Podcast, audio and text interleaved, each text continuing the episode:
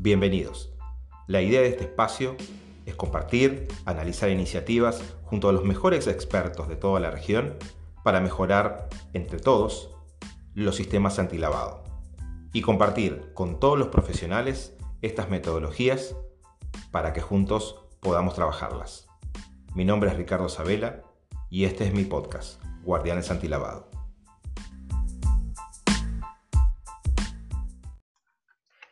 Amigos, espero que estén muy, muy bien, muy eh, bien en este día.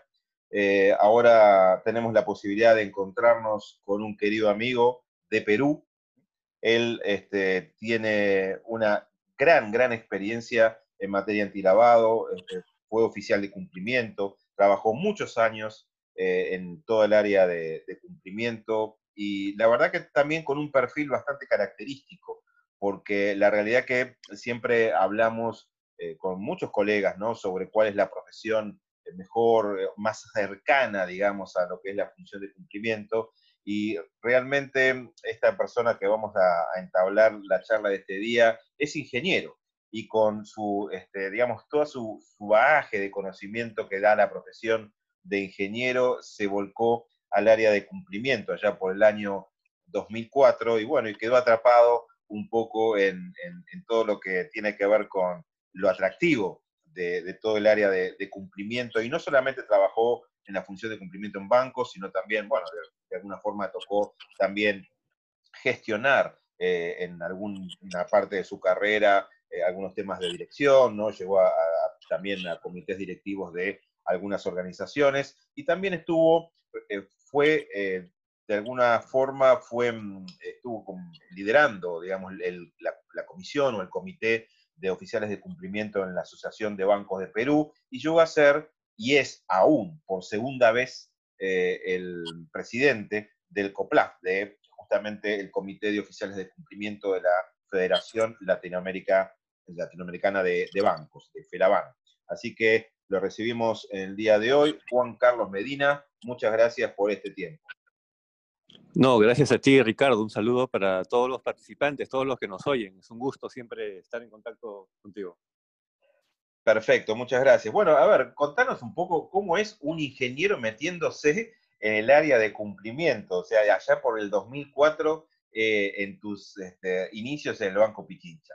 Bueno, sí, eh, más o menos por el, eh, por el, año 2004 aquí en la ciudad de Lima, eh, yo era todavía alumno universitario en la universidad, ¿no? Estudiaba ingeniería industrial y tenía la necesidad de acreditar prácticas preprofesionales. Me recuerdo mucho que en ese entonces se me dio la oportunidad de incorporarme al Banco Pichincha, a Perú, en ese entonces se llamaba Banco Financiero, eh, como un pasante, como un practicante preprofesional. Y fue entonces donde tuve mi primer contacto con el mundo antilavado. Empecé, entré como practicante en el área de cumplimiento y recién pude empezar a conocer aspectos que, debo confesar, para mí eran totalmente desconocidos en ese entonces. ¿no? El año 2004, siendo alumno de, de ingeniería, llego a un banco para poder, para poder este, realizar algún tipo de práctica y bueno, me dijeron en el área de antilavado. ¿no? ¿Y, ya, y, ya, habían, en ese momento en, en, en el Perú ya estaban dadas, este, digamos, las normas,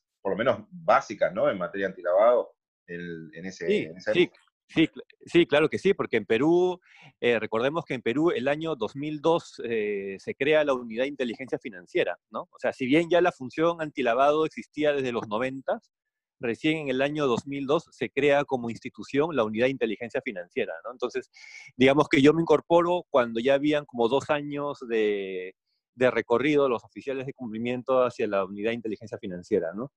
Me imagino que en esa época las normas eran totalmente distintas, o sea, quizás muchas más básicas. Sí, era, eran, eran muy sencillas. Este, recién se estaba empezando a adecuar la banca al tema de, prevención de lavado y, y, bueno, y digamos que también, para ser eh, sinceros, en el año 2004 mis funciones eran muy acotadas, ¿no? Al ser, al entrar como pasante, en realidad eh, me tocó hacer la labor más sencilla y más, eh, digamos, este, artesanal de cumplimiento, y eso me permitió a mí el, al final poder tener mayor conocimiento del tema, ¿no? Hasta que llegaste a ser oficial de cumplimiento de ese banco, más o menos en, en qué año? Claro, yo en ese banco llego a ser oficial de cumplimiento el año 2011, al inicio del 2011. Lo que sucede es que, eh, digamos, dentro de mi experiencia profesional, yo empiezo en el año 2004 como pasante en ese banco, eh, en cumplimiento, luego pasé a ser analista, analista senior, luego tuve un periodo donde dejo cumplimiento para trabajar en lo que es control financiero, ¿no? Digamos que algo que me ayudó también es que después de acabar, terminada la universidad, eh, yo realicé estudios de especialización en finanzas. Entonces, digamos que mi experiencia mayoritaria es en bancos, en cumplimiento, pero tuve también una etapa donde yo era el controller del banco, el controller financiero del banco, ¿no? Ah, claro. Eh, y, y, después que era controller financiero del banco, eso fue hasta el año 2007 más o menos, eh, poco más, yo, me, yo paso a trabajar a otra entidad bancaria en Perú, ¿no? A otro banco más grande, eh, eh, y a ejecutar la misma labor de cumplimiento, pero ya desde un punto de vista más corporativo, porque este era un grupo financiero donde sí ya habían otro tipo de industrias como seguros, por ejemplo. ¿no? Entonces yo tenía que desarrollar el modelo, pero ya no solamente para el banco, sino además también para las entidades que no son bancarias. Y en, ese momento eran, este, los modelos eran más desde el punto de vista preventivo, ¿no? Sobre cumplir, cumplir con las normas, este, traducir la, regulación a los procedimientos y, ya está. Sí, claro. Era, en, ese entonces no había un tema de enfoque basado en riesgos, ¿no? Era el CIPLA, era el Sistema Integral de Prevención de Lavado. No había un sistema de administración de riesgos de lavado, sino era todo, era, un, era más que todo un cumplimiento netamente, ¿no? Meramente cumplimiento, un checklist que, que se ¿no? y, casos, este, digamos, te tocó alguna vez eh, toparte, digamos, con casos realmente complicados, digamos, que, bueno. Sí, sí, claro. En, en, ese entonces, eh, uno de los, de los, casos más fuertes, por ejemplo, que, que me tocó ver, eh, desde muy temprano eran temas, por ejemplo, relacionados a evasión tributaria, ¿no? En Perú, bueno, en general, como muchos países de Latinoamérica, sabemos que nuestras economías son netamente informales. Entonces, eh, la evasión tributaria por algunos sectores productivos, algunos sectores económicos, suele ser intensa, ¿no? Eh, y, en ese entonces, eh, uno de los principales casos que yo recuerdo haber visto eran, claro, casos de evasión tributaria, pero que involucraban incluso millones de dólares, ¿no? Porque era, yo recuerdo mucho uno de los casos relacionados justo a un proveedor de varios informales. O sea, era un proveedor a nivel nacional de, eh, de economía informal que existía. Y bueno, ¿y qué pasaba con la exposición, con el nivel de exposición? Porque yo recuerdo este, por, por, invitación tuya y algunos, algunos amigos de la Asociación eh, de, de, Bancos, de, de, Asbank, yo fui eh, y te conocí personalmente en, en, Lima y cuando trabajamos sobre algunos temas de capacitación y todo, me, eh, me fui con la sensación de que realmente la figura de oficial de cumplimiento era una figura de exposición física, digamos, complicada, porque realmente parecería que, que había, este, más allá de organizaciones criminales o, o, o mafias que podían eh, tener una consecuencia sobre, sobre, no solamente por el tema reputacional, sino sobre la seguridad física de los oficiales de cumplimiento.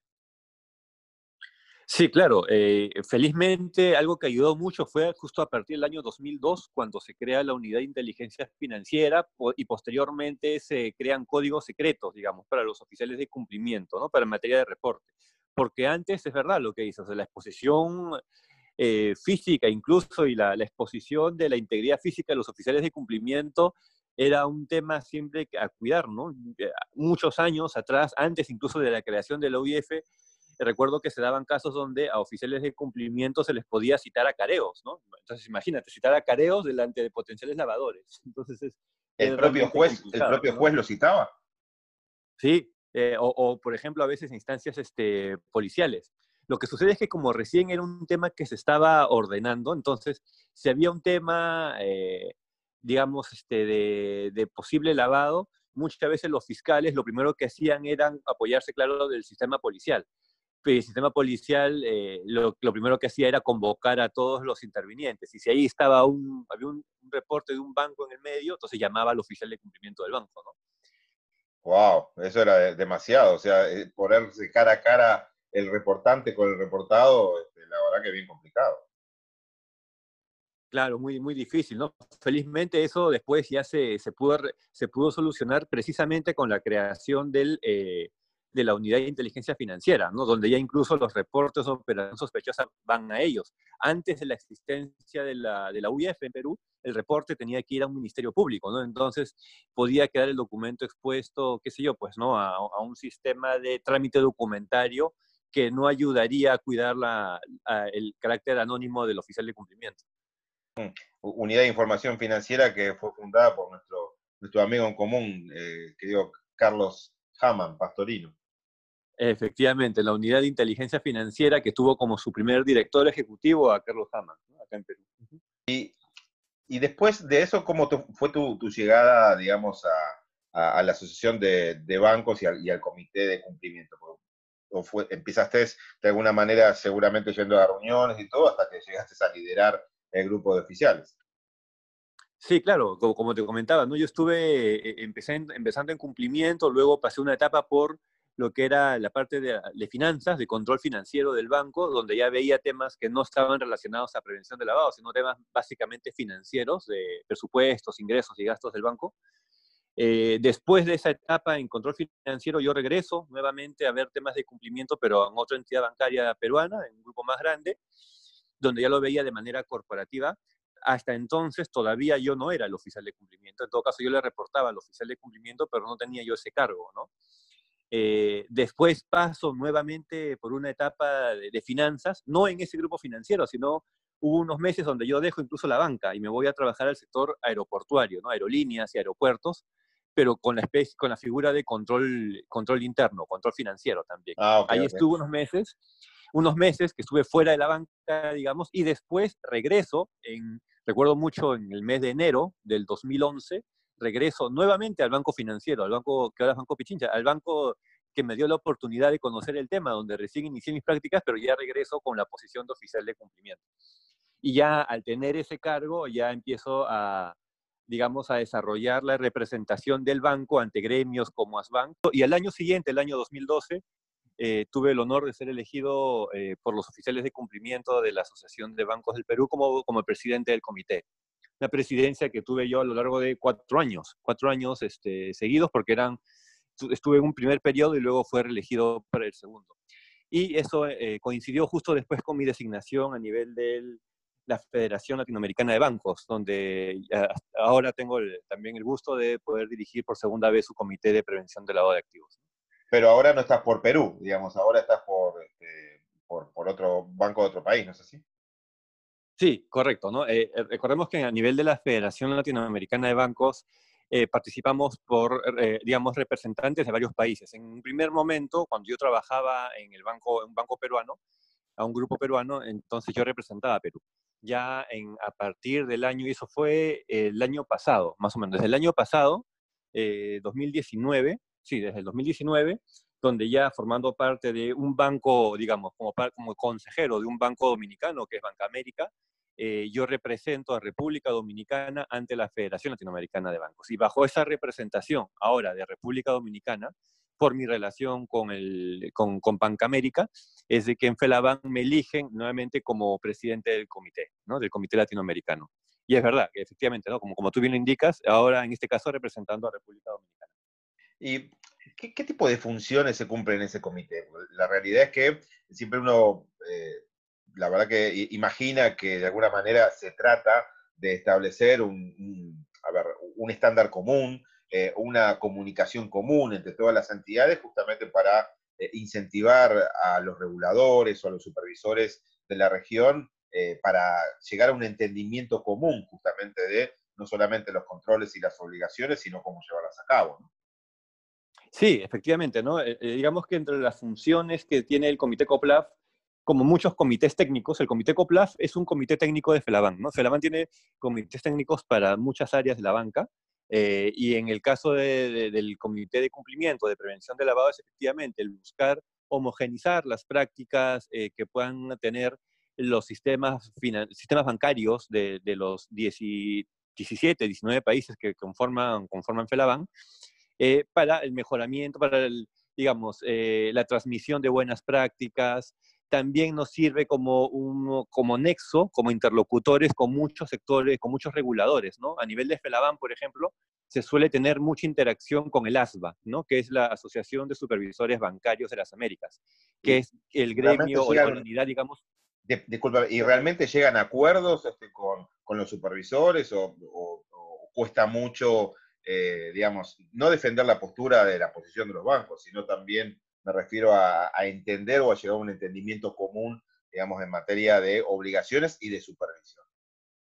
No, sí, efectivamente, sí se llegan a muchos, a muchos este, eh, acuerdos, o más que acuerdos, yo diría a, desarrollar mucha sensibilidad por parte también de los reguladores respecto de la realidad que existe en cada uno de los países a nivel de los sectores bancarios, ¿no? Eh, digamos que nuestro aporte eh, transparente y directo ante un organismo regulador es el de poder transmitir cuáles pueden ser las oportunidades de mejora que puede tener un sector altamente regulado como la banca que permita llegar a ese horizonte, a ese norte que está definido por la regulación en cada uno de los países. Entonces, en ese ejercicio, FELABAN termina siendo como un facilitador también eh, para las mejoras que se dan a los diversos sistemas de prevención de lavado de activos en los países. ¿Y, ¿Y, llegaron a tener contactos con el Grupo de Acción Financiera Internacional?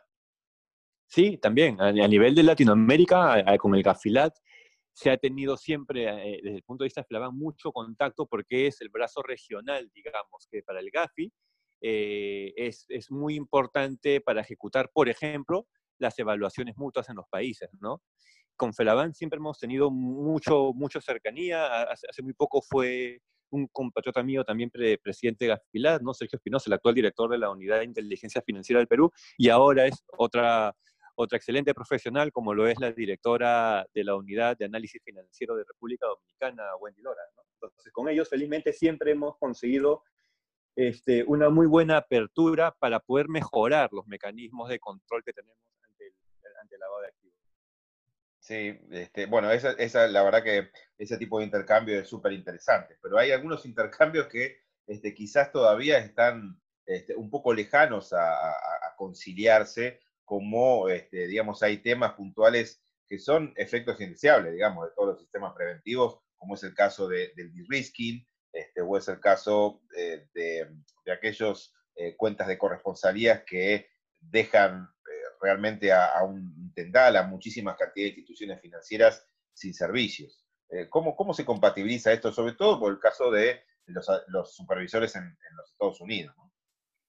Sí, claro. Por ejemplo, en, el caso de Felaban, sí es, eh, eh entiende también que por su posición gremial y regional, eh, terminamos siempre siendo también un nexo, un, actor importante en esta comunicación, como tú bien indicas, por ejemplo, en temas como de risking, con banca estadounidense, norteamericana, ¿no?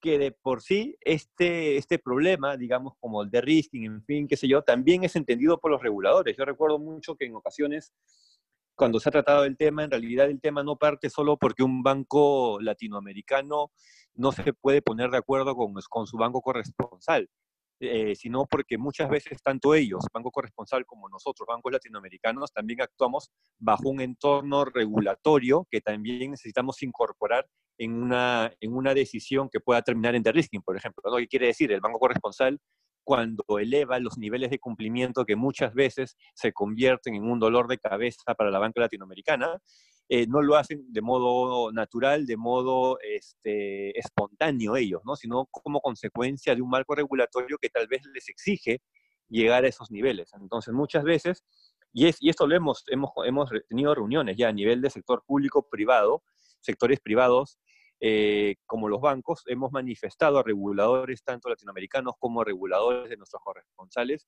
cuáles pueden ser las realidades y cuáles pueden ser los principales retos, por ejemplo, que ellos puedan percibir como de riesgo, ¿no? Sin que esto quiera decir que eh, busquemos que eso no se vaya a controlar, digamos, o que no se vaya a tener eh, como una tarea pendiente, sino solamente de que cualquier cambio, por ejemplo, puede tomar su tiempo, ¿no? Y eso depende también del desarrollo de, las, de las, economías de los países, ¿no? El tema del de-risking o el conocimiento o la percepción de riesgo alto por parte de un corresponsal también eh, obedece a un nivel de conocimiento de la realidad latinoamericana o realidad de nuestros países en, general, ¿no?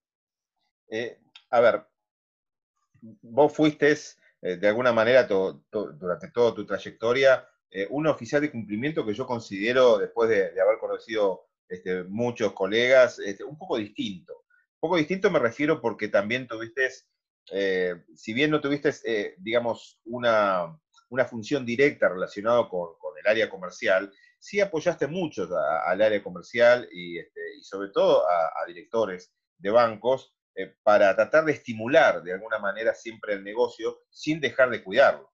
Digamos, cuando la verdad que uno conoce otros tipos de oficiales de cumplimiento que son más, eh, más conservadores de alguna forma y bueno, más de eh, definir o, plantear un no de un negocio antes de ponerse, interiorizarse y ponerse a trabajar en, su análisis, ¿no? Pero vos planteaste siempre una especie, digamos, de, control en, tu perfil y en tu, en tu función, siempre pro negocio. Contanos un poco a ver cómo, cómo fue eso, cómo, cómo te fue con, con esa, eh, un poco con ese perfil, con esa iniciativa.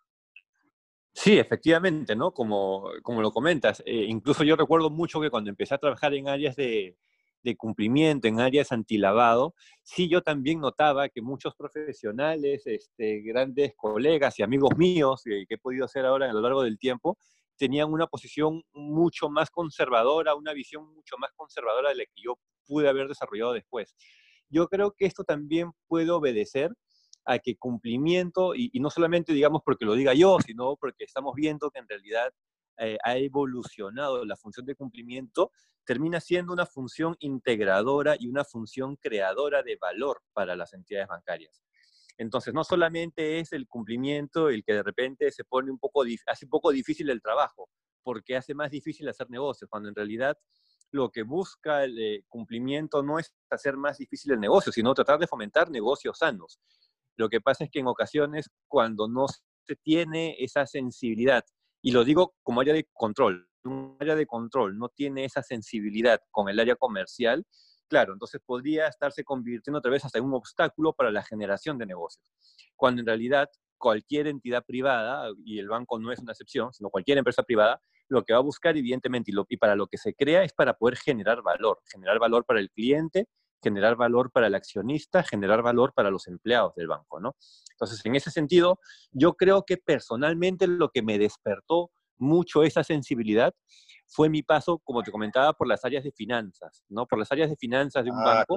porque, porque cuando yo, yo, yo me recuerdo mucho, cuando yo estaba a cargo de, la parte de control de gastos o veía la parte del control financiero, y eh, cumplimiento, yo veía cumplimiento, pero el cumplimiento era, digamos, uno de mis clientes internos, ¿no? Yo veía cumplimiento como una línea más de mi estado de resultados. cuando yo veía cuánto estaba invirtiendo, o algunos decían gastando, ¿no? Pero yo decía, no, está invirtiendo en cumplimiento, pero también veía que tenía que darse para el cumplimiento de presupuestos comerciales. Entonces yo decía, bueno, está bien que hay cosas que hacer, hay cosas que controlar, pero si al final no está ingresando recursos, evidentemente sanos, a la organización, no hay de dónde, de dónde obtener esos fondos, ¿no? Ah, eh, de, acuerdo a tu, un poco tu, gran experiencia, ¿no? Que has pasado de un país a otro y de tus funciones también en, el COPLAF, eh, después de, todos estos años de, travesía, conoces bien los sistemas antilavados, conoces de algunos, este, de, muchos países y sabes de alguna forma cuáles son eh, las debilidades, cuáles son las fallas, pero ¿por qué pensás que todavía no podemos, de alguna manera, por lo menos esta es mi sensación y creo que la comparten muchos amigos que nos escuchan, eh, ¿por qué no podemos cerrar definitivamente un sistema antilavado correcto? Porque, eh, y esto es, evidencia también en las evaluaciones del Grupo de Acción Financiera Internacional. O sea, ningún país está absolutamente cumple o tiene la, este, el grado de eficiencia, digamos, o la efectividad que, se menciona, ¿no? Entonces, ¿qué es lo que está faltando todavía? Porque siempre parece que nos está faltando algo. Quizás eh, la, respuesta está en poder compartir información entre público y privado, no sé, ¿qué, qué, qué, qué pensás que puede estar faltando para cerrar nuestro sistema y que ese sistema sea acorde a lo que no solamente las recomendaciones internacionales digamos, eh, piden, sino también que sea efectivo.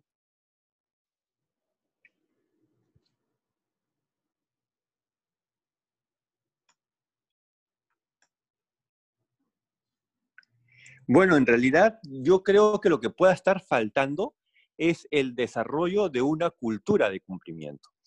Porque cuando empezamos a ver eh, o analizar eh, eh, fenómenos como el lavado de activos, por ejemplo, claro, uno piensa de repente en los bancos, en los controles que ponen los bancos, pero en realidad este, este mal no, es, no es solamente exclusividad de la banca. Entonces, en la medida de que, de que una sociedad en general no eleve su nivel de conciencia respecto de lo que es eh, el cumplimiento o una cultura antilavado, los bancos no podemos avanzar mucho, ¿no? Si bien terminamos siendo un termómetro importante a efectos de las evaluaciones, somos auditados. Eh, nosotros al final, como bancos, lo que trabajamos es con clientes. Y los clientes es cuando, por ejemplo, tenemos en, cualquiera de nuestros países personas ah, de a pie, ciudadanos, que no son conscientes del riesgo que tiene el lavado de activos o no son conscientes de lo malo que es el lavado de activos.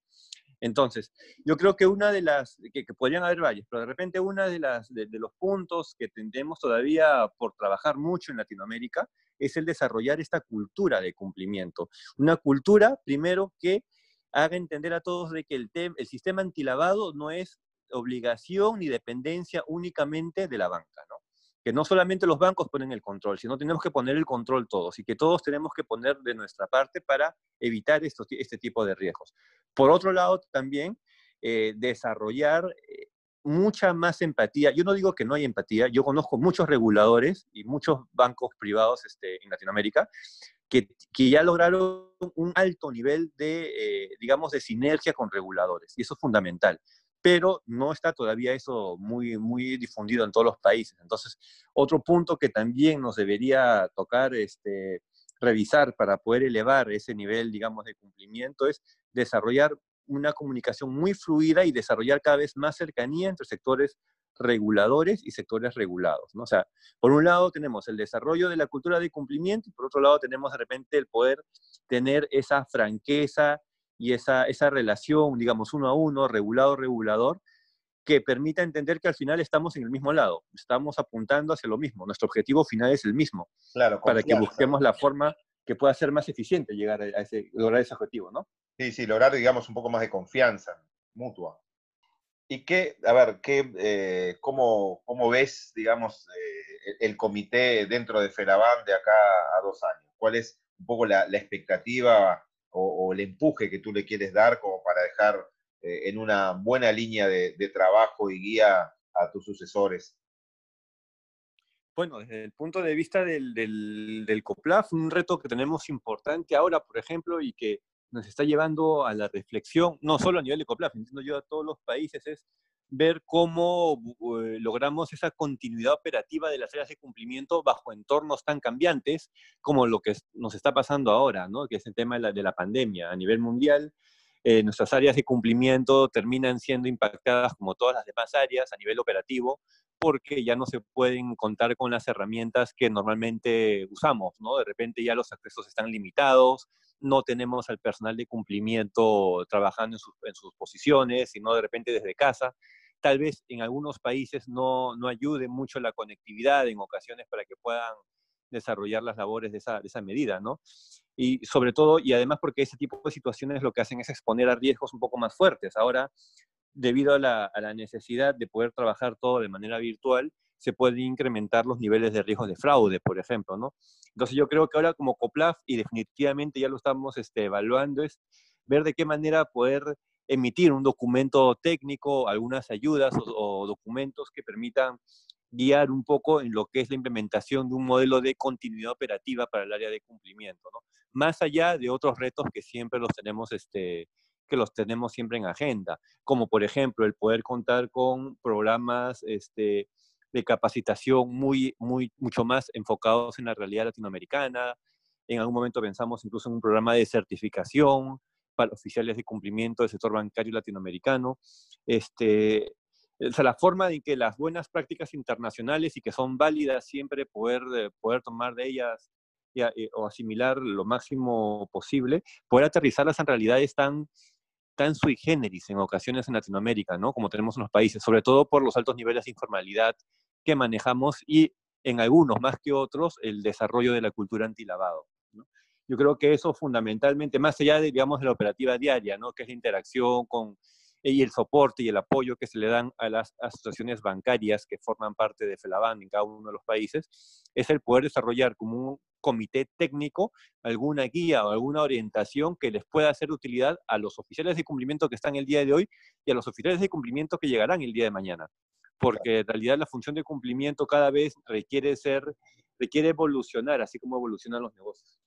Sí, la verdad que muy súper interesante y, no es una tarea menor, ¿no? Porque la verdad que coordinar esfuerzos justamente para eso no, no es fácil. Bueno, de estos temas vamos a hablar seguramente también este, y esperemos que este, esté todo bien para eso, para el 10 y 11 de noviembre aquí en el Congreso de la octava, la octava edición este, del Congreso de lavado de activos, de prevención lavado de activos de las Américas acá en Montevideo, que bueno, Juan Carlos, vos también vas a estar con nosotros aquí.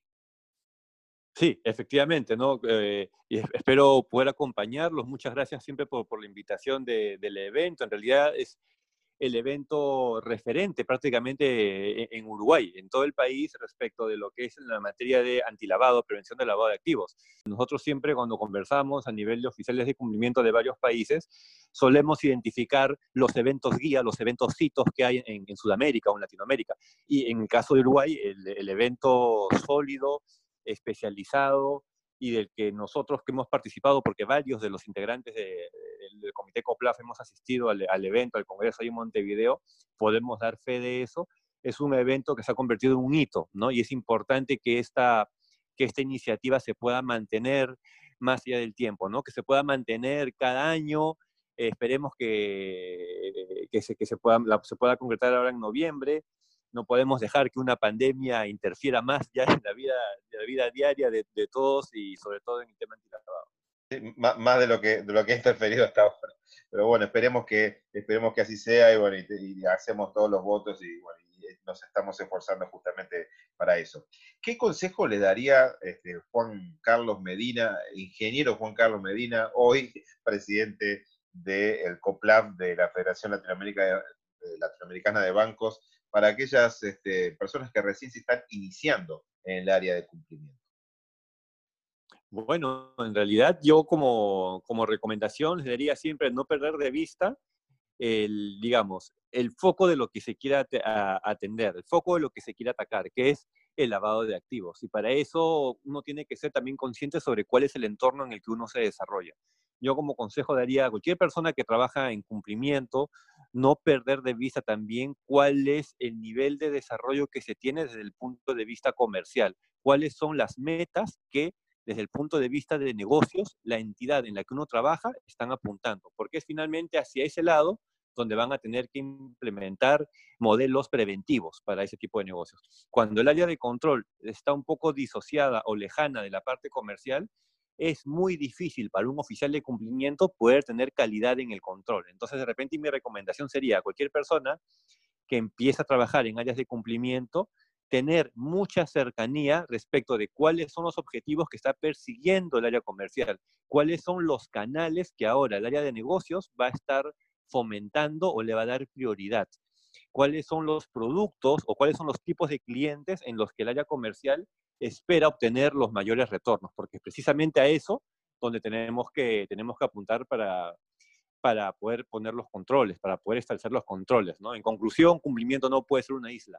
Entonces lo que necesitamos es que eh, cualquier persona que trabaje en cumplimiento tenga mucho conocimiento de todas las aristas que, que rodean a la organización en la que él tiene la responsabilidad de prevenir el, lavado.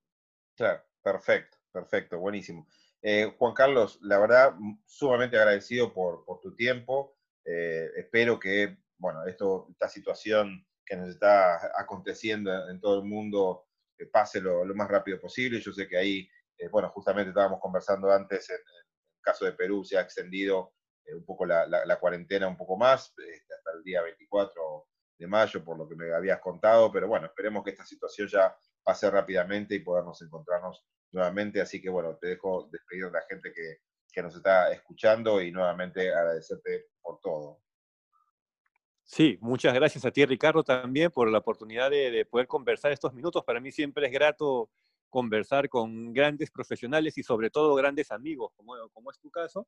Y un saludo para todas las personas que nos están, nos están oyendo en, este, en, este, en esta pequeña, esta breve entrevista Y en el caso de los que estén en Uruguay, esperemos que nos estemos viendo personalmente y reuniendo ahora en el próximo mes de noviembre. Seguramente así será. Amigos, muchas gracias y nos escuchamos en el próximo podcast. Bienvenidos. La idea de este espacio es compartir, analizar iniciativas junto a los mejores expertos de toda la región para mejorar entre todos los sistemas antilavado y compartir con todos los profesionales estas metodologías para que juntos podamos trabajarlas. Mi nombre es Ricardo Sabela y este es mi podcast, Guardianes Antilavado.